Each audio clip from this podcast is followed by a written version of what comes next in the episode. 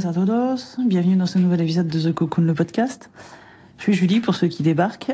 Et euh, dans cet épisode, je voulais explorer avec vous un sujet qui, en général, euh, suscite de nombreuses discussions, c'est celui de la charge mentale. Est-ce que c'est un concept à la mode qui a été popularisé par les mouvements féministes ou est-ce que c'est un vrai problème de société? C'est ce qu'on va voir aujourd'hui dans cet épisode. Donc c'est parti. Bonjour, je m'appelle Julie, je suis la maman de trois enfants, âgés de 13 à 4 ans, accompagnatrice en développement personnel, future praticienne en psychothérapie et amoureuse de la vie. Je souhaite la bienvenue sur le podcast The Cocoon, un podcast dédié aux femmes qui veulent vivre une vie sereine et épanouie sans s'épuiser. Ma mission C'est de vous guider dans la transformation de votre soi intérieur afin de vous donner les ressources pour transformer votre vie. Chaque semaine, je vous partage mes conseils et astuces, de l'inspiration, mes réflexions et mes phases d'introspection, afin de vous aider à reprendre la main sur votre vie, à faire de la place pour plus de self-love et d'alignement. Chaque jour, vivez plus en conscience. Apprenez à vous connaître et à incarner votre vérité. Grâce à ces épisodes, vous serez, je l'espère, prête à vivre l'une des plus belles pages de votre vie. Comme d'habitude, si vous aimez le podcast, la meilleure façon de le soutenir est de mettre une note de 5 étoiles sur la plateforme de podcast que vous utilisez. Ainsi, vous permettrez à d'autres personnes de le découvrir plus facilement. Ensemble, épanouissons-nous dans nos vies. Donc déjà, qu'est-ce que c'est que la charge mentale? Quand on parle de charge mentale, généralement on fait référence en fait à la gestion de façon continue et souvent d'ailleurs invisible euh, de tout ce qui va être euh, de l'ordre des tâches ménagères et familiales. Donc ce que moi j'appelle euh, communément les charges domestiques. Donc ça inclut euh, non seulement les tâches physiques, ok, le fait de physiquement faire les choses, mais aussi tout ce qui va être de l'ordre de la planification, de l'organisation, de la prise de décision, etc. Et du coup, pour mieux comprendre ça, euh, je vous prends l'exemple de Marie, qui est euh, voilà, qui est une maman, euh, qui est maman, qui travaille aussi euh, à l'extérieur, et en fait, en plus de son emploi du temps, elle gère aussi les rendez-vous médicaux de ses enfants, elle planifie les repas, elle s'assure que les factures soient, pas, soient bien payées, etc. Et donc cette charge constante, ça peut entraîner du stress et de l'épuisement. C'est ce qu'on va voir tout de suite. Déjà, va falloir qu'on fasse un petit point historique, je trouve. Enfin, moi, j'avais envie de faire ça, du moins, euh, pour répondre à la question pourquoi la charge mentale est-ce qu'elle est généralement, principalement et quasi exclusivement associée aux femmes? Bah, Pour comprendre ça, euh, je trouve que c'est important de regarder à la fois l'histoire et les données actuelles qu'on a à ce niveau-là. Et historiquement, en fait, il faut savoir que les les rôles de genre, on va dire, sont assignés aux femmes euh, pardon, ont assigné pardon aux femmes euh, la responsabilité en fait principale du foyer et de la famille. Ok? Donc même si ces rôles aujourd'hui ont évolué, heureusement, euh, il y a quand même voilà des vestiges euh, de ces formes-là qui, euh, de ces normes-là pardon, qui euh, qui persistent. Donc pour faire un petit voilà remettre un peu les choses dans le contexte historique, faut savoir que dans les années 50 et 60, les femmes étaient principalement vues comme des ménagères. Ok? Avec environ 20% seulement des femmes qui étaient mariées qui, travaillaient à l'extérieur du foyer. Ok, seulement 20%. Donc c'est vraiment c'est minable quoi. Ok, c'est vraiment c'est vrai vraiment pas beaucoup. Et c'est seulement à partir des années 70, avec le mouvement féministe, etc., et l'entrée massive des femmes sur le marché du travail, que ce chiffre a commencé à augmenter de manière significative. Euh, par contre, la répartition des tâches domestiques, elle a pas tellement euh, évolué, euh, et surtout elle a pas évolué au même rythme. Et donc, quand on, on, se rapproche un petit peu des études actuelles, euh, en tout cas, moi, c'est ce que j'ai fait. J'ai un petit travail là-dessus pour vous donner un peu de chiffres, parce que je trouve, enfin, moi, j'aime bien les chiffres. Euh, en tout cas, j'aime bien, voilà, savoir sur quoi on part. Et euh, j'ai trouvé qu'il y avait une étude, voilà, qui était menée par euh, l'INED, donc c'est l'Institut national des études démographiques, qui date de 2016. Donc, vous voyez, c'est pas, c'est pas si vieux. Mon fils est de 2016, donc euh, c'est pas si vieux, c'est temps. Euh, les femmes euh, donc voilà, c'est prouvé que les femmes consacrent en moyenne 3h26 exactement par jour aux tâches ménagères, contre 2 heures pour les hommes. Une autre étude euh, qui a été publiée par euh, l'American Sociological Review en 2019, donc c'est pareil, c'est pas vieux non plus. Euh, 2019 c'est ma, ma, dernière, donc euh, c'est il y a 5 ans, euh, qui a révélé que même lorsque les hommes et les femmes travaillent le même nombre d'heures, donc c'est-à-dire que quand ils travaillent à l'extérieur autant l'un que l'autre, eh bien les femmes assument quand même 70, 70%, c'est énorme, des responsabilités domestiques. Donc c'est-à-dire qu'on fait pas forcément le même boulot, mais on travaille autant qu'un homme. Mais par contre, on va scoltiner 70% des responsabilités domestiques, en plus de notre job. Et enfin, pour terminer avec les chiffres, euh, j'ai trouvé une enquête de l'université du Michigan qui a montré que euh, les mères avec un emploi du temps, euh, voilà, à plein temps, un job à plein temps, passent en moyenne, enfin même pas en moyenne, passent 22 heures de plus par semaine sur les tâches ménagères et la garde des enfants que leur conjoint. Voilà. Donc c'est quand même énorme. 22 heures de plus par semaine sur les tâches ménagères et, les gardes, et tout ce qui est lié à la garde d'enfants, etc. De plus que les hommes alors que bah, on travaille à temps plein, quoi. Donc ces chiffres, je trouve qu'ils mettent vraiment en lumière, euh, on va dire, euh, une disparité, voilà, entre, euh, voilà, dans la répartition des tâches en fait domestiques et la gestion du foyer. Donc même dans les couples, en fait, qui s'efforcent à partager équitablement les responsabilités, donc malheureusement, c'est pas, voilà, c'est pas encore la norme aujourd'hui, mais même dans ces couples-là, eh bien, on se rend compte que euh, il existe encore des, euh, des, déséquilibres en fait dans la charge mentale euh, et que les femmes et, euh, ont quand même tendance à assumer ce rôle de entre guillemets euh, de chef de projet euh, pour tout ce qui va être lié aux activités domestiques. Du coup, je trouve que cette dynamique a soulevé quand même des questions importantes sur l'égalité des sexes dans la gestion du foyer et sur la manière dont les normes sociétales et culturelles influencent cette répartition.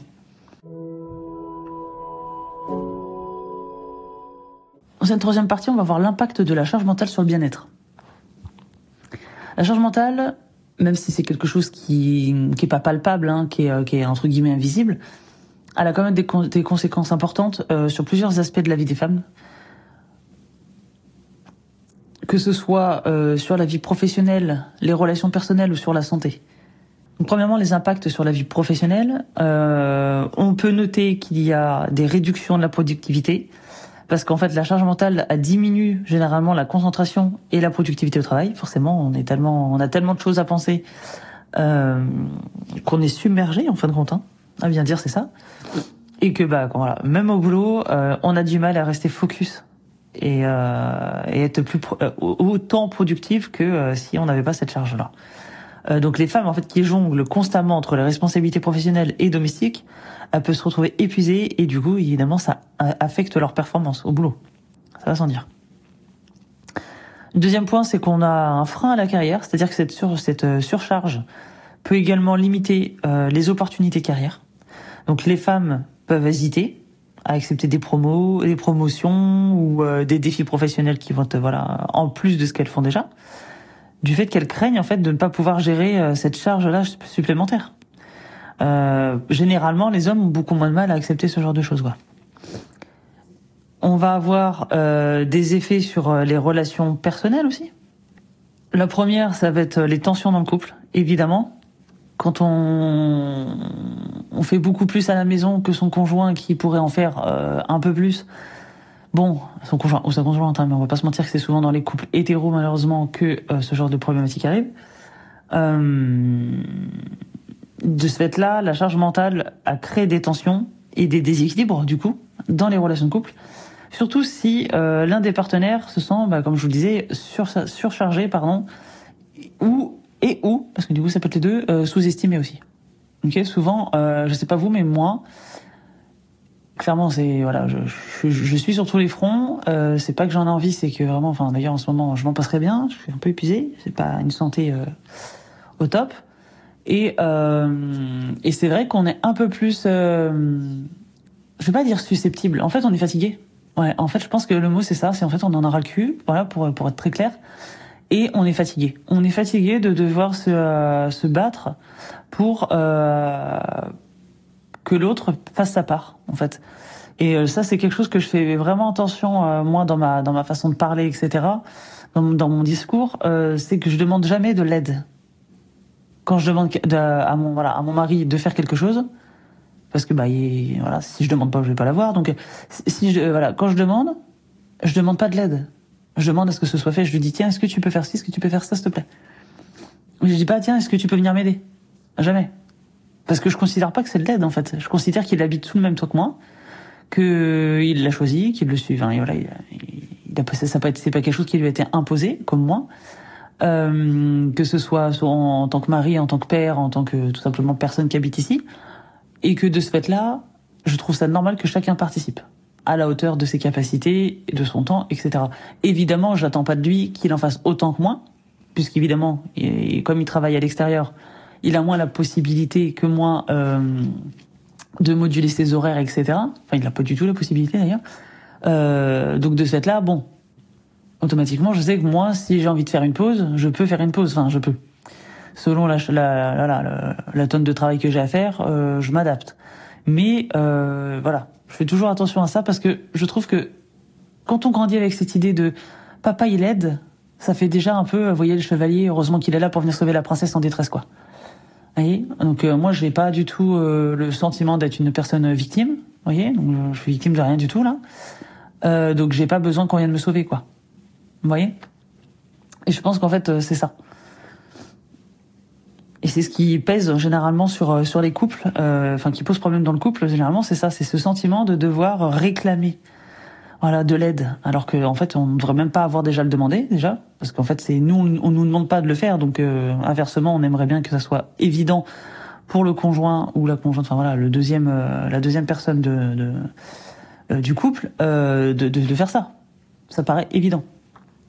Enfin, visiblement pas pour tout le monde encore, mais bon. Euh, donc voilà, euh, ça a aussi des impacts sur la parentalité parce que euh, on peut évidemment euh, être affecté sur la qualité des interactions qu'on va avoir avec nos enfants. Souvent, euh, les femmes, elles sont trop fatiguées ou trop stressées pour, pour profiter pleinement du temps passé en famille. Moi, je sais que j'ai moins envie, j'ai moins envie de faire des choses avec mes enfants dès que je vais être trop fatiguée. Euh, alors que lui, bah, il, il, va avoir forcément plus le bon rôle du ah putain trop bien papa il joue avec nous euh, c'est cool lui au moins il fait il sort il fait des trucs et nous. Bah ouais ma maman elle est en train de de se reposer parce qu'elle est au bout du rôle quoi. Bah ouais voilà. Voilà ce qui se passe. Euh, mais à côté de ça bon n'oublions pas que nos enfants sont très intelligents quand même et qui perçoivent très très bien les choses. Moi mon fils m'a toujours dit euh, moi je serai pas comme papa quand je serai je serai adulte et que j'aurai une amoureuse. Euh, je ferai aussi les choses à la maison parce que c'est normal donc ils ont quand même conscience des choses. Même sans qu'on ait besoin de leur raconter, de leur expliquer, de leur prouver par A plus B, ils le voient en fait. Ils vivent sous le même temps que nous, ils, voient très très bien les choses. Ça a aussi des conséquences sur euh, la santé personnelle. Évidemment, vous doutez bien que ça crée euh, cette, euh, voilà, cette obligation de gestion constante euh, des tâches, des responsabilités, etc. Ça crée malheureusement un niveau élevé de stress et d'anxiété. Parce qu'on se dit, bah, si nous on n'assure pas tout ça, euh, qui va le faire, quoi? Voilà. Alors qu'en soi, quand on, d'autant plus quand on est deux, puisque j'ai connu la vie de mère célibataire, donc je sais que quand on est tout seul, bon, on est tout seul, hein, donc il y a même pas, il y a même pas à se poser la question qui va prendre le relais, qui va faire sa part ou quoi. Bah non, de toute façon, on est tout seul, donc il y a pas de choix. Par contre, je trouve ça même pire d'être à deux et de ne pas pouvoir compter sur l'autre. Moi, pour moi, c'est pire. C'est-à-dire que j'étais moins stressée, moins angoissée, moins voilà, euh, quand j'étais toute seule à devoir tout gérer officiellement, voilà, j'étais officiellement seule à devoir tout gérer, que là que je euh, là maintenant où je sais que je suis mariée, j'ai quelqu'un qui, euh, qui voilà qui, qui, qui, travaille certes à l'extérieur, mais qui quand il rentre pourrait faire des choses. Et ben de, ce, voilà, le fait de savoir, mais de voir qu'à côté, bah c'est pas pour autant fait. Là, du coup, il y a une attente qui est créée en plus, donc euh, c'est plus compliqué quoi. Et puis euh, voilà, deuxième point dans, dans ce point-là, euh, c'est que ça crée aussi des problèmes de santé physique, c'est-à-dire que le stress et l'anxiété finissent par causer, euh, quand c'est prolongé, voilà, etc. Euh, des répercussions sur euh, voilà physique comme des troubles du sommeil, des maux de tête, des problèmes digestifs, des problèmes de dos. Moi, je sais que c'est souvent ça. Euh, sommeil aussi. Enfin bref. Voilà, ça évidemment tôt ou tard des répercussions sur la peau aussi. Ça, on n'en parle pas, mais la peau, euh, on parle souvent de prendre du collagène, etc. Donc, il faut savoir que les études ne sont pas assez poussées à l'heure d'aujourd'hui pour avoir euh, un vrai recul sur les bénéfices du, du collagène euh, qu'on pourrait ingérer, euh, voilà, euh, en mangeant, en complément alimentaire, etc. par contre, ce qui est prouvé, c'est que le stress, par exemple, c'est quelque chose qui peut abîmer l'apparence de notre peau. Voilà, ça faut le savoir aussi. bref,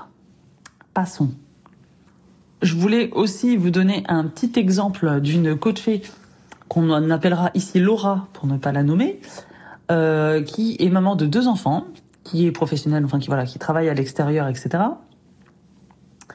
Euh, qui est à temps plein et qui a dû malheureusement euh, faire face à une charge mentale écrasante et vraiment ça a été très compliqué. à- Voilà, on a bossé ensemble là-dessus, mais elle revient de loin. Voilà, sachez-le bien. Donc d'ailleurs, si tu nous entends, Mazel Tov.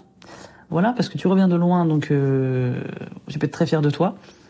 Et euh, les quatre points que je voulais euh, voilà évoquer avec vous, c'est en fait euh, voilà euh, les quatre euh, choses qu'elle a vraiment mis en place de manière assidue. Je tiens bien voilà, à préciser ce point-là et qui ont fait que aujourd'hui bah voilà ça y est c'est réglé. Elle a réussi à s'en sortir. Déjà le premier point c'est celui de chercher du soutien. Ce qu'elle a fait elle c'est qu'elle a ouvert le dialogue avec son avec son partenaire avec son conjoint euh, pour partager euh, de façon équitable. Et je tiens bien euh, à préciser voilà ce mot-là équitable et non pas de façon égalitaire. Parce que je le rappelle, la nuance, l'équité, c'est faire en sorte que chacun soit mis au même niveau. Et l'égalité, c'est faire en sorte que chacun ait la même chose. Donc c'est pas du tout pareil. Je me souviendrai toujours de cette. Euh, bah, moi, c'est mon moyen mémotechnique pour me rappeler justement la différence, la nuance entre ces deux mots-là. Prenez. euh, comment je vais vous expliquer ça? Voilà, j'avais vu la photo. Enfin, je sais plus, une photo, un dessin. Je crois que c'était un dessin euh, d'un homme, personne adulte. Je sais plus, c'était un papy, un papa, voilà, tonton, que sais-je, un homme adulte qui était euh, accoudé, enfin qui était devant là contre euh, une barrière en bois qui délimitait un pré. Voilà, j'imagine qu'il y avait des vaches, des chevaux, je sais plus ce que c'est, ce que c'était dedans. Et euh, à sa droite, il y avait deux enfants. Deux, deux enfants, je sais plus si c'était un garçon, une fille, bref, on s'en fiche. Deux enfants, dont un qui était un peu plus grand que l'autre. Voilà, donc euh, en gros, un enfant de 7-8 ans et à côté un enfant de 4-5 ans, quoi. Donc vous voyez bien la différence de taille. Eh bien, si on avait voulu faire en sorte qu'ils soient tous égaux, on leur aurait donné un tabouret, un marchepied, pour être précise, euh, exactement le même, donc la même taille de, marchepied à tous. Là, ça aurait été égalitaire. Ok, ils auraient été sur le même pied d'égalité, c'est qu'à de le dire. Sauf que du coup, le problème aurait toujours été le même. Le plus petit enfant serait toujours pas à hauteur euh, de la barrière pour pouvoir voir ce qu'il y a de l'autre côté. Donc l'adulte, lui, verrait toujours aussi bien. L'enfant, un peu plus grand, euh, verrait un peu mieux, mais c'est pas encore ça. Et le plus petit, bon, il serait toujours lésé. Alors que quand on essaye d'être dans l'équité, on donne un marchepied pour compenser cette différence en fait entre euh, les différentes personnes. Donc là, effectivement, le dernier le dernier enfant, donc le plus petit, avait un marchepied un peu plus grand que que le que l'autre enfant, l'adulte n'ayant pas besoin puisqu'il voyait déjà correctement, mais pour pouvoir lui permettre d'être à la même hauteur. Ok, je sais pas si vous arrivez à visualiser l'image. Si c'est pas le cas, réécoutez. Euh, mais voilà, et donc j'ai trouvé cette photo, enfin c'est cette, euh, ce dessin, cette image hyper claire, hyper, euh, enfin j'ai adoré parce que j'ai fait ah voilà, là voilà quelqu'un qui explique bien en fait ce que c'est comme différence entre l'égalité et l'équité. Et donc ça c'est le problème que souvent euh, les gens ont du mal à comprendre quand on parle euh, euh, égalité homme-femme. En fait, on ne devrait même pas parler d'égalité homme-femme. On devrait, alors ça dépend pour quel point. hein, on est d'accord? Le fait d'avoir des droits, on devrait être, évidemment, les droits devraient tous être les mêmes pour tout le monde. Mais euh, généralement, là, en tout cas, quand on parle euh, d'égalité homme-femme euh, dans le quotidien euh, d'une famille, euh, d'une voilà, de, de la vie, en fait, ce qu'on demande, c'est qu'on soit tous au même niveau. C'est ça qu'on veut dire. C'est-à-dire qu'évidemment que quelqu'un, un homme qui va bosser, par exemple, à temps plein, va évidemment avoir moins le temps de faire les tâches ménagères que euh, une femme qui est au foyer. Évidemment. Mais ça veut pas dire qu'il doit rien faire. Ça veut dire qu'il doit le faire au prorata du temps qu'il a. Tout simplement. C'est juste ça qu'on demande en fait. Hein. À moins d'être vraiment teubé, vraiment débile. Mais euh, en toute logique, si on réfléchit un minimum, on se doute que on doit faire en fonction des, des disponibilités et possibilités, capacités de chacun et de chacune. Ok? Et donc, bah, ce que euh, ce que Laura a fait justement, c'est qu'elle a discuté de ça avec son mari, enfin avec son mari, son conjoint, puisqu'ils sont pas mariés, mais avec son conjoint. Et euh, voilà, pour essayer de faire en sorte que ce soit équitable au niveau des tâches ménagères, des tâches euh, voilà parentales, etc. Et elle a également sollicité l'aide euh, de sa famille et de ses amis lorsque c'était nécessaire. Donc je me souviens que c'était notamment euh, pour euh, la sortie d'école. Voilà, elle pour elle c'était compliqué. Tu sais que je compatis. Et donc j'ai payé le bus pour pouvoir me retirer cette charge mentale, mais euh, je, je, connais très très bien. Euh, elle a dû du coup, enfin, elle a eu l'intelligence et le courage de demander de l'aide. Euh, du coup, à euh, par exemple les papiers mamies, voilà, et à je crois une amie, euh, enfin bref, euh, voilà, quelqu'un dans son dans, son cercle proche, ami d'amis. pour faire les allers-retours de l'école parce que bah, au niveau de ses horaires boulot voilà ça calait pas euh, donc voilà, donc ça c'est le premier point déjà qu'elle a fait, qu'elle a mis en place. Chercher du soutien. Le deuxième point, c'est euh, le fait d'établir des frontières claires. Qu'est-ce que je veux dire par là? En fait, elle a appris à définir des limites claires entre son travail et sa vie euh, perso, de façon à s'assurer euh, de prendre des pauses et du temps pour elle. Ok, c'est-à-dire que ça c'est quelque chose que bon moi j'ai eu longtemps du mal à faire. Maintenant ça y est, depuis quelques, on va dire depuis ouais six mois, c'est quelque chose que j'ai fait, j'ai mis en place, mais c'était long quand même. J'ai mis beaucoup de temps avant de réaliser, d'ouvrir les yeux. Mais je bossais tout le temps. C'est-à-dire que j'avais même le week-end, hop, je prenais mon ordi, mon machin, tac, tac, tac. Et mais vraiment, je bossais. C'était pas je fignole un petit truc, un machin. Non, je bossais vraiment. J'étais capable de faire du montage euh, tout le samedi après-midi, quoi. Vous voyez? Et donc du coup, ça me bouffait complètement mon week-end. Et donc ça me bouffait complètement mes moments euh, sympas avec mes gosses, euh, avec mon mari, avec ma famille, etc. Et mes amis. Donc ça, c'est important. Ensuite, elle a appris à planifier et à déléguer. Hum, Dieu sait que c'est pas facile. Surtout ce deuxième point. Euh, et donc, elle a eu la capacité, l'intelligence, le courage, parce que je trouve qu'il faut un petit peu de tout ça pour y arriver. Euh, elle a commencé en fait à planifier ses tâches euh, ménagères, enfin toutes en fait, de manière à être plus efficace. Donc là, on en revient. Je crois que j'avais fait un épisode sur ça, sur l'organisation euh, comment être capable de voilà de planifier un peu ses, sa vie, ses, ses, journées, etc. Et ça, enfin vraiment, je le dis, je le redis parce que quand j'étais gosse, je me rappellerai toujours. Euh, j'étais persuadée que l'organisation c'était un truc de vieux, euh, que voilà un truc de vieux, de coincer du cul, tout ça. Et en fait, euh, non, genre vraiment, c'est un truc de personne qui veut vivre sereinement, je pense, à l'heure d'aujourd'hui. Donc vraiment, essayez d'optimiser un, un, autant que possible euh, votre organisation, c'est hyper important. Et donc c'est ce qu'elle a fait, de façon à euh, pouvoir ensuite aussi avoir plus de visibilité sur les choses qu'elle pouvait euh, déléguer. Que ce soit, bah, comme on l'a dit tout à l'heure, hein, euh, capacité aussi après à demander de l'aide à sa famille et à ses amis, ça, elle l'a fait, elle a pu travailler dessus. D'abord parce qu'elle avait planifié, elle avait organisé, etc. Tout son tout son emploi du temps, etc. De façon à se dire ah ok, là, euh, bah non, ça va pas coller avec mes horaires, je vais pas pouvoir être là, faut que je trouve quelqu'un qui gère ce point-là parce que moi ça va être galère, ça va être compliqué, etc. Mais ça, on peut le faire qu'une fois qu'on est euh, bien organisé, qu'on a bien tout planifié. Ok, donc ça demande un peu de temps, mais c'est du temps que vous allez gagner après. Ok, donc ça vaut peut-être le coup de s'y mettre quand même. Enfin, c'est pas peut-être en fait, je vous le dis, c'est sûr en fait. Euh, et puis surtout, voilà, accepter euh, deux choses. Premièrement, c'est que c'est pas parce que vous vous le faites de cette manière-là que si quelqu'un d'autre le fait autrement, ce sera mal fait. Ok, ça sera juste fait différemment. C'est pas pourtant que c'est mal fait. Donc il faut accepter de déléguer. Euh, moi j'ai travaillé sur, ça, sur ce point-là. Ça a été très compliqué pour moi de ne serait-ce que déléguer le linge à mon mari, par exemple. C'était compliqué parce que il n'est pas du tout méthodique, il n'est pas du tout organisé. Donc euh, du coup ça me gave euh, complet de voir le linge mis en bordel sur le Tankerville. Alors que moi je le mettais autrement, de telle manière à ce que euh, chaque euh, étage, on va dire, du Tankerville était pour une personne. Enfin voilà, j'avais mon organisation. Mais ça c'est moi. Ce qui compte au final, c'est que le linge il soit sec. Voilà, propre et sec. Voilà. Donc après le reste, euh, c'est un point de détail. Donc j'ai travaillé sur ça. Voilà. Euh, et puis euh, deuxième chose aussi sur lequel travailler et qui, à mon sens, c'est très important aussi, c'est accepter que tout ne soit pas parfait. Ok? Donc que ce soit vous qui le, qui le fassiez ou que ce soit quelqu'un d'autre, c'est ok que ce ne soit pas parfait. Ok? Donc c'est à dire que c'est ok d'avoir une maison avec deux trois trucs qui traînent c'est ok. Là, c'est sur ça que je travaille personnellement en ce moment parce que vous voyez bien que on a emménagé il y a un mois, euh, il n'y a pas grand chose qui a changé depuis qu'on a emménagé. Voilà, ok. C'est-à-dire que vous rentrez chez moi, dans le dans l'entrée, il y a encore plein de cartons parce que bah on n'a pas le temps, pas le temps de le défaire, pas le temps de pas les sous non plus pour acheter euh, les meubles pour pouvoir ranger les affaires dedans ou pour pouvoir faire les meubles aussi, euh, etc., etc. Donc j'essaie de lâcher prise à ce niveau-là. Je me dis ce qui compte, c'est qu'on est au sec, au chaud, euh, dans un logement euh, normalement sain, euh, tous ensemble en bonne santé. Voilà, ça c'est le plus important. Après, les cartons, ça, ça sera rangé quand ce sera rangé. Ok, ils sont là, de toute façon c'est le principal, ils vont pas s'envoler. Donc vraiment lâchez prise sur ça, sur la perfection. Si vous avez ce problème-là, vraiment je vous conseille de faire un point avec un psy, un thérapeute, etc. Parce que ça peut vraiment vous aider à changer. Et euh, du coup, souffler et à être sereine, c'est important.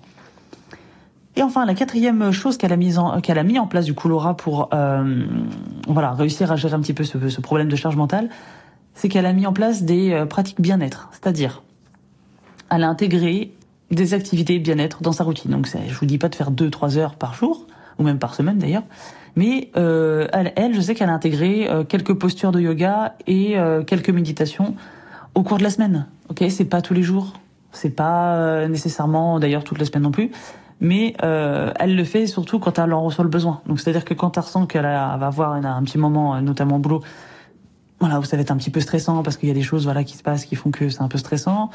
Euh, bon bah là, elle va mettre en place un petit peu de yoga, un peu de méditation. Voilà. Euh, ça pas, la méditation et le yoga, je vous le rappelle, surtout la méditation, ça n'a pas besoin de durer des heures.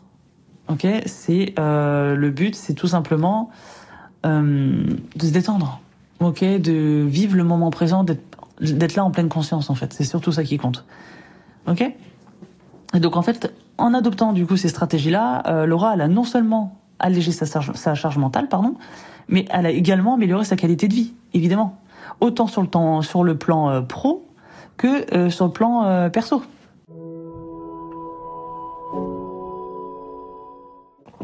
Dans cette euh, quatrième partie, on va hum, parler de comment réduire la charge mentale.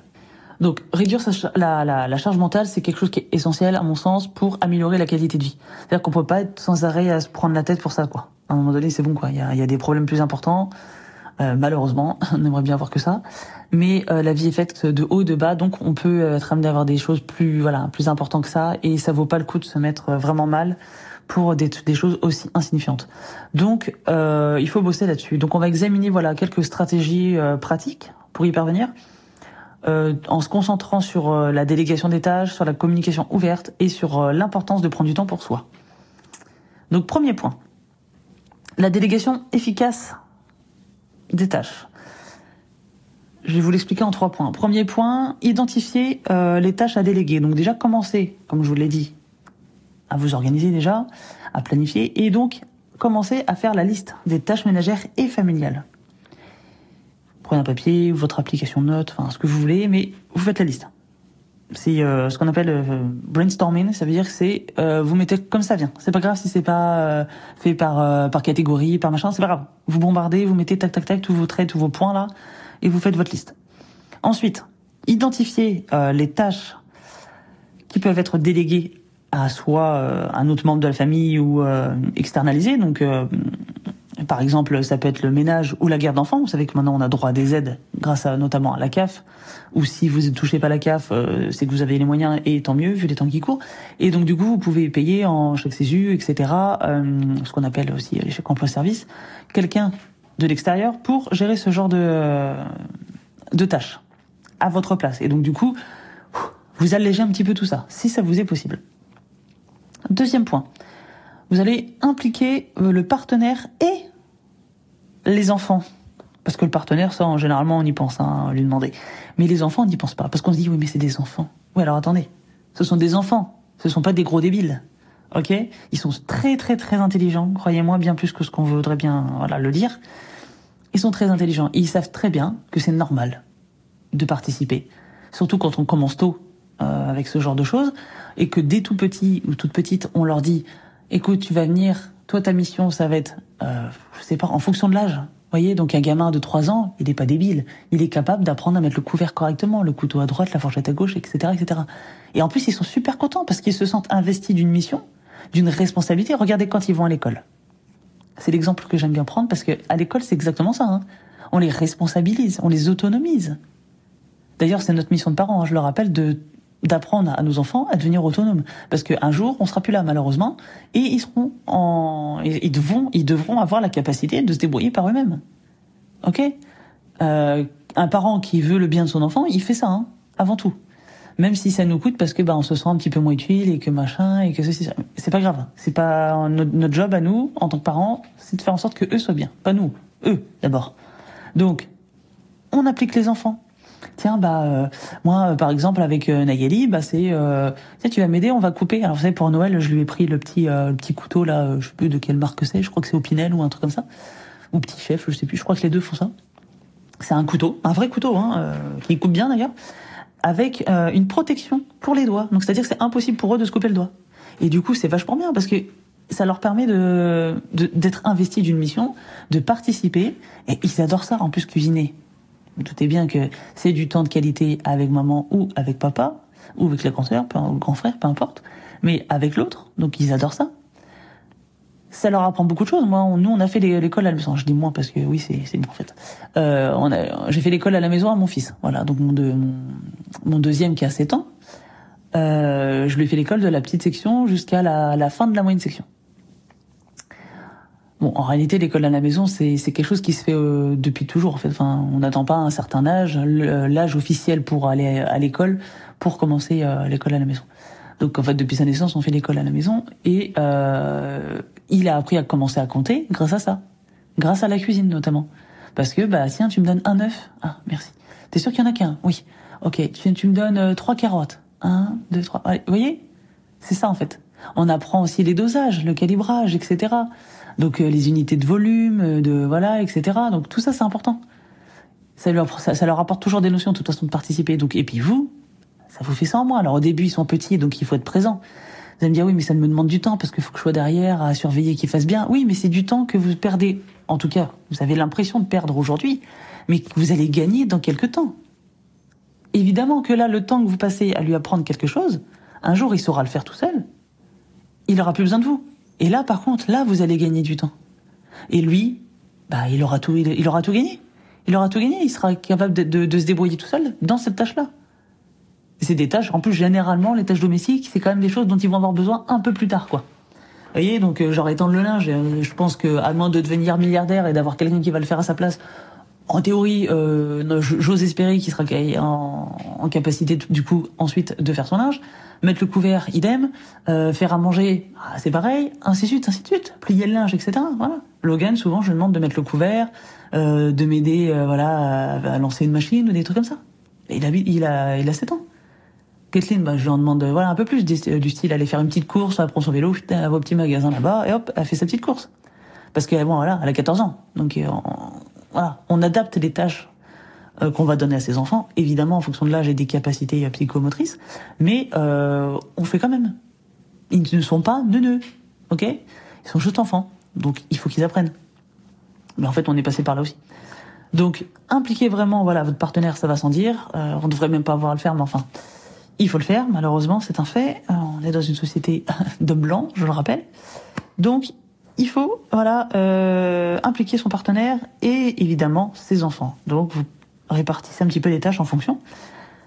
Et quatre, et pardon, troisième point, dans la délégation euh, efficace des tâches, c'est le fait d'accepter l'imperfection. Je vous en ai déjà parlé tout à l'heure, mais vraiment c'est quelque chose qui est hyper important parce que vous doutez bien que si c'est pas vous qui allez le faire, c'est que bon, ça sera pas exactement fait comme vous allez le faire, c'est évident. Même si vous embauchez quelqu'un qui est professionnel de, je sais pas, la tente de jardin. Bon, euh, ça sera bien entendu, mais ça sera peut-être pas fait exactement comme vous le vouliez.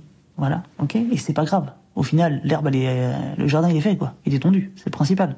Donc acceptez euh, que les tâches que vous avez déléguées puissent ne pas être réalisées exactement comme vous l'auriez fait.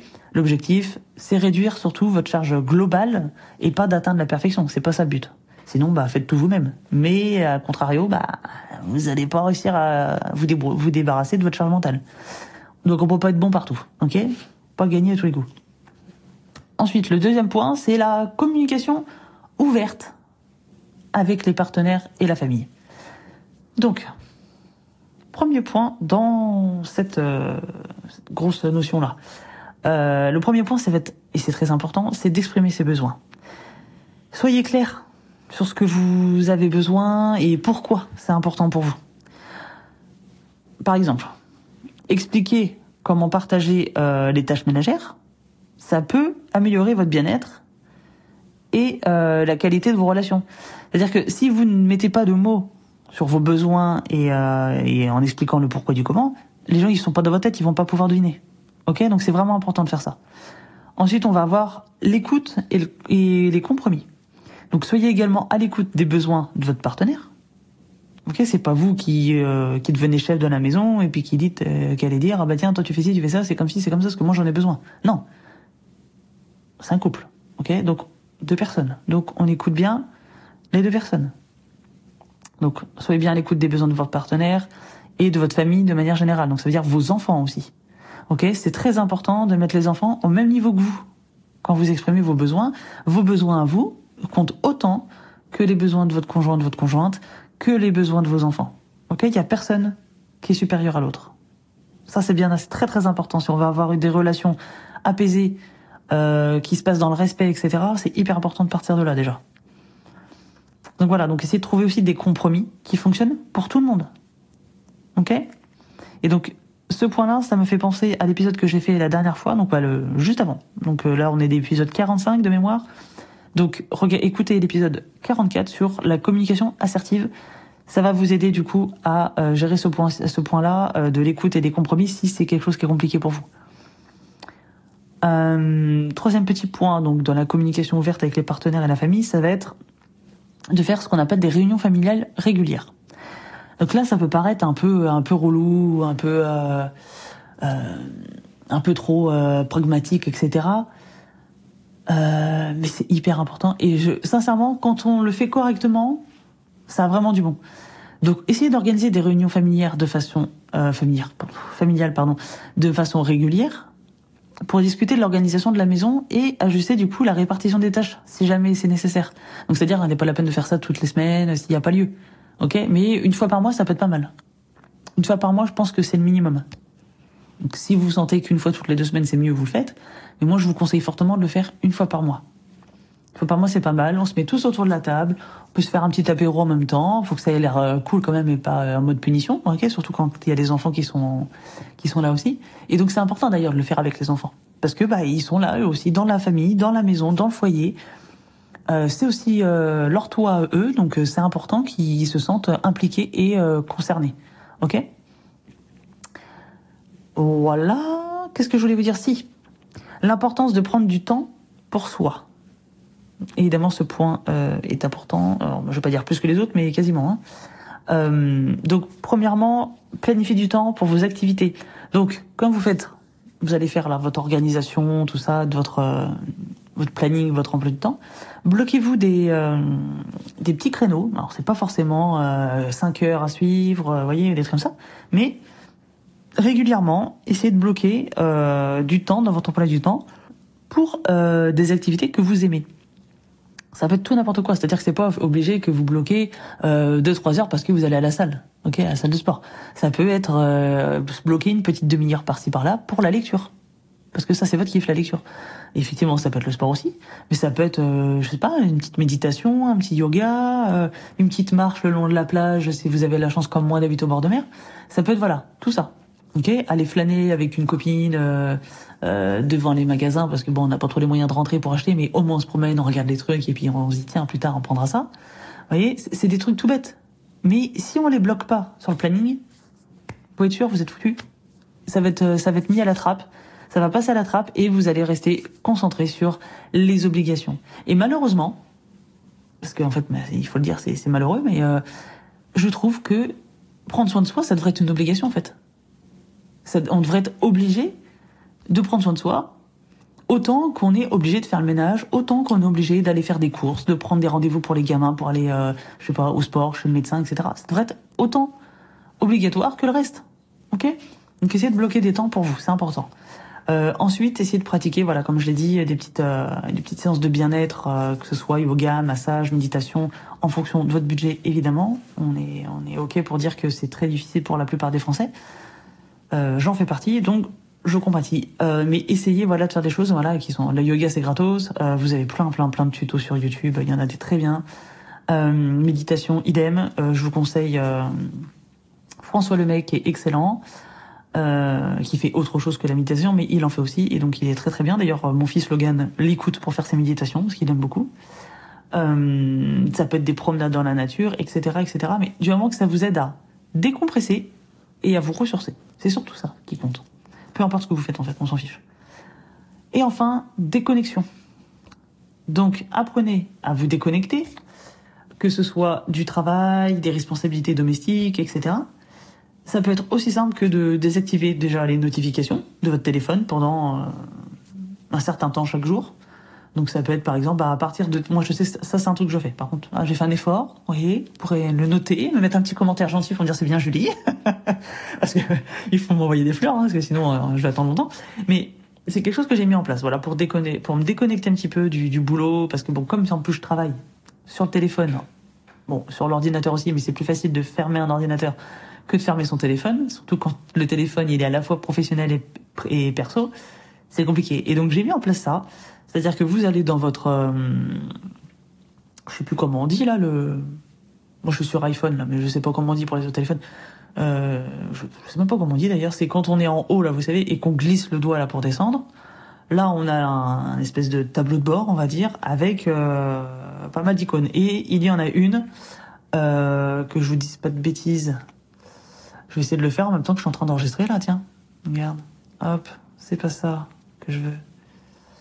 Alors non, c'est qu'on prend l'angle en haut à droite et on déroule, voilà, vers le bas. Et donc voilà, on a un petit, une petite, euh, un petit widget, je pense qu'ils appellent ça comme ça, avec marqué concentration. Quand on clique dessus, on peut choisir ce que l'on veut, en rajouter. Et il y a d'ailleurs temps pour soi qui est proposé. En tout cas, moi là sur mon téléphone, il me le propose, donc il est sympatoche.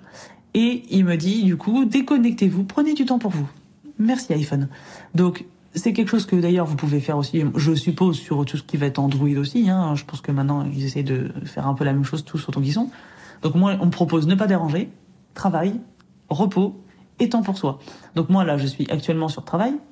Ça me permet du coup de choisir les applications qui vont être, euh, qui vont avoir voilà des notifications pendant que je travaille, mais euh, ça va aussi euh, me bloquer toutes les autres du coup.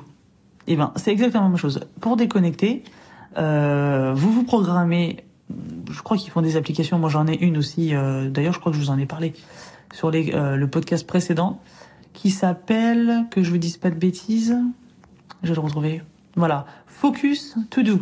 Ah, je vous en ai peut-être pas parlé de celle-là. Remarque. Bref, c'est une application euh, qui utilise la méthode Pomodoro, si vous connaissez pas déjà, et euh, qui permet du coup de faire euh, vraiment d'être concentré sur son boulot. Donc moi, j'utilise pour le boulot. Vous pouvez l'utiliser si vous êtes euh, encore scolarisé, vous faites des études. Ma fille, je sais qu'elle a de 14 ans, je lui ai aussi mis sur son téléphone parce qu'elle est vachement bien. Du coup, elle peut l'utiliser aussi. Euh, ça permet du coup, grâce à la méthode Pomodoro, de bosser 25 minutes, focus vraiment à fond sur son boulot. Ensuite, on a une pause de 5 minutes, on se dégourdit, on boit un verre, hop, on repart, on fait une pause pipi, etc. Et on repart pour 25 minutes. On est productive, on est là, on est au taquet. Et pour déconnecter, je vous invite du coup à utiliser euh, du coup ce système là de, de de widget là qui vous propose du coup de couper les notifications. Ça vous permet de rester euh, concentré sur ce qui compte finalement le plus, vous, votre santé, votre famille, si vous en avez une, euh, que ce soit votre conjoint ou votre conjoint, votre conjointe et vos enfants. Et donc moi je le je le mets en place le soir. Je crois que j'ai défini euh, 21h, je crois, 21h, un truc comme ça, ouais. Et euh, à partir de ce heure-là, c'est coupé. Je reçois plus du tout de notifications, sauf notifications urgentes, euh, comme euh, bah, appel urgent ou voilà certains appels de certaines personnes. Voilà, mais sinon tout le monde, tout le monde est coupé. Donc je reçois plus Instagram, je reçois plus rien. Donc à partir de 21h, euh, sauf si je regarde, mais sinon normalement je reçois plus de notifications. Donc ça c'est vachement bien. Voilà, je pense que si déjà vous mettez en œuvre ces stratégies-là, pouvez vraiment alléger votre charge mentale et créer un environnement plus équilibré, plus sain pour vous et aussi pour votre famille, parce que on n'oublie pas de se rappeler que la maman, c'est le cœur de la famille. Ok? Je dis pas que les papas sont pas importants, mais les papas sont là pour protéger tout ça. Ok? Euh, C'est quelque chose qui m'est vraiment apparu évident d'ailleurs, ce, ce, ce, schéma, cette, cette notion-là, euh, quand j'ai eu euh, mon, mon fils ok, mon deuxième enfant, puisque ma première, je l'ai eu toute seule, donc autant vous dire que je l'ai pas, ça m'a pas paru, paru hyper euh, hyper évident en ce moment-là. Mais quand j'ai eu mon fils du coup avec mon mari, euh, je me suis vraiment rendu compte que bah en fait, si vous voulez, j'allaitais, j'ai allaité, etc. Euh, je faisais du portage, donc c'est moi qui avais la, la, la, charge entre guillemets de, de m'occuper du bébé principalement. Et je me suis vraiment rendu compte qu'en fait compte le rôle du papa, parce que souvent on me disait ah ouais mais le pauvre, c'est toi qui allaites, du coup qu'est-ce qu'il va faire lui? Bah, euh, en fait, il y a un peu genre tout en fait à faire. le seul truc qu'il y a que moi qui peut faire, c'est allaiter justement. C'est-à-dire que tout le reste, lui aussi, il peut le faire. Donc changer, euh, changer les couches, l'habiller, le laver, euh, s'occuper de lui, le bercer, le câliner, le promener, enfin tout en fait. Ok, c'est le seul truc qu'il peut pas faire. Donc, faudrait peut-être remettre les choses dans le contexte. Et je me j'ai réalisé qu'en fait, voilà, je trouve que c'est vraiment le rôle du papa, c'est vraiment de venir là, comme ça, euh, envelopper, euh, c'est une métaphore, hein, mais quoique ça peut être physique, mais envelopper la maman et le bébé, ou les bébés, euh, de sa présence. Ok, il est vraiment là en rôle de protecteur. Je trouve plus que un peu plus que la maman. La maman avec là, enfin c'est instinctif, on protège le bébé, mais parce que c'est viscéral généralement, euh, on l'a porté, euh, voilà, ou même quand on les adopte, je crois que ça sera aussi, c'est aussi en nous en tout cas pour la plupart des mamans, parce qu'il faut pas oublier qu'il y en a beaucoup qui ressentent pas cet amour euh, fulgurant dès la première, euh, dès la grossesse déjà, et puis euh, pas forcément dès la naissance, parce que ça c'est quelque chose aussi qu'il faut qu'il faut accepter que ça, voilà que, c'est quelque chose qui peut qui puisse arriver et que c'est complètement ok. Ça veut pas dire que vous allez détester votre enfant et que voilà vous allez pas l'aimer, vous allez être une mauvaise mère. J'en connais qui n'ont pas le grand le grand coup de cœur, le coup de foudre voilà pour leur bébé et puis bah, qui sont des super mamans maintenant. Hein, il faut juste laisser le temps au temps. Tout le monde n'est pas euh, une maman louve comme ça et tout de suite. Et c'est pas pour autant qu'on est de mauvaise mère. Ok, chacune euh, vit sa maternité à sa propre manière et c'est ça qui est, qui est beau, je trouve, et qui fait euh, qui fait que le monde peut être beau parce qu'on est tous et toutes différentes. Et donc pour en revenir à ça, c'est que si vous n'êtes pas bien, vos enfants seront pas bien, votre conjoint sera pas bien. Ok? Donc ça c'est important. Prenez soin de vous pour pouvoir prendre soin des autres. C'est très très important. Et je crois que c'est à peu près ça que je voulais dire. Je réfléchis. Parce que j'ai bien peaufiné là. Euh, donc ouais, si c'est ça, c'est ça que je voulais dire. Prenez bien soin de vous parce que euh, vous êtes le noyau, le cœur de votre famille. Ok? Il euh, y a qu'à voir malheureusement dans les familles euh, qui se retrouvent sans, sans, épouse et sans maman, euh, ça part généralement en cacahuète parce que ben, l'équilibre il est rompu. Donc en conclusion, je dirais que la charge mentale, c'est bien plus finalement qu'un effet de mode féministe, parce que je l'ai beaucoup entendu ça. Oui, mais non, mais c'est un truc de féministe. Mais non, mais ça, et bizarrement, c'est souvent des hommes qui le disent, donc c'est quand même assez drôle. Euh, un peu comme quand ils viennent nous dire euh, euh, de pousser à l'accouchement ou quand ils viennent nous parler de d'IVG.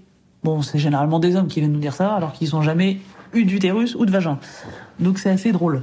Euh, donc non, ce n'est pas un effet de mode féministe, c'est bien plus que ça. C'est un vrai problème de société qui nécessite une prise de conscience et des actions concrètes. Donc en discutant ouvertement de ces questions-là, euh, entre vous, entre femmes, euh, de la même famille, entre amis, euh, dans les groupes de soutien de parole, etc. aussi, ça existe aussi beaucoup. Euh, et puis surtout à la maison, c'est très important. Et en cherchant des solutions euh, collectives, c'est là qu'on va pouvoir œuvrer pour une société, je pense, plus équilibrée et plus soutenante aussi euh, pour les femmes, les mamans, etc. Donc voilà. En tout cas, merci de m'avoir écouté. Euh, vous êtes de plus en plus nombreux et nombreuses, euh, j'ai l'impression, à me suivre sur euh, YouTube. J'étais pas prête. C'est-à-dire que je fais, je suis mes stats un petit peu, une fois de temps en temps. Alors je suis pas hyper assidu, hein, très très clairement. J'ai pas un compte de, je suis pas Léna situation quoi. Et j'ai pas envie d'ailleurs, j'ai pas envie. Même si je, l'apprécie beaucoup, elle me fait beaucoup rire et voilà, j'aime beaucoup cette, cette nana. Je trouve qu'elle reste, reste, très nature, très voilà, j'aime beaucoup. Mais j'ai pas envie. Je veux pas sa vie, je garde la mienne. Ça, ça me va très bien. Euh, mais voilà, donc du coup, je fais mes stats et euh, c'est là que j'ai vu, je fais ouh, bah dis donc, hier on était à 72 vues sur le dernier épisode et ce matin quand je regarde, on est à 117. Donc je sais pas ce qui s'est passé dans la nuit. Vous avez euh, des petits problèmes de somnolence, puisque apparemment vous ne dormez pas la nuit, euh, vous êtes insomniaque et vous regardez, euh, vous écoutez les podcasts la nuit. Donc bon, bah ma foi, moi ça me flatte, hein, ça me fait très plaisir. Continuez à ne pas dormir la nuit. non, c'est pas vrai, faut dormir, c'est pas bien. Mais en tout cas, voilà, sachez que ça me fait très plaisir. Euh, surtout si ça vous plaît. Donc n'hésitez pas d'ailleurs à mettre des petits likes et tout quand vous regardez sur YouTube. Enfin, que vous écoutez sur YouTube parce que ça me fait toujours bizarre qu'on écoute des podcasts sur YouTube. Moi, c'est ça, c'est un délire. Je trouve ça, c'est improbable. Mais voilà, n'hésitez pas à mettre un petit commentaire pour me dire ce que vous avez pensé de l'épisode, euh, à vous abonner si c'est pas déjà fait, à partager euh, l'épisode si vous trouvez que il peut être utile pour euh, une femme de votre entourage, euh, voilà, que ce soit familial ou non. Et puis tout simplement euh, parce que bah, ça fait plaisir. Voilà, on va étendre la communauté, ce serait cool. Euh, voilà, voilà. En tout cas, encore merci de m'avoir écouté. Et puis je vous dis à la semaine prochaine pour un nouveau sujet que je ne sais pas encore ce que c'est, mais on va trouver, on va trouver. Allez, prenez soin de vous et euh, je vous dis à la semaine prochaine. Bye.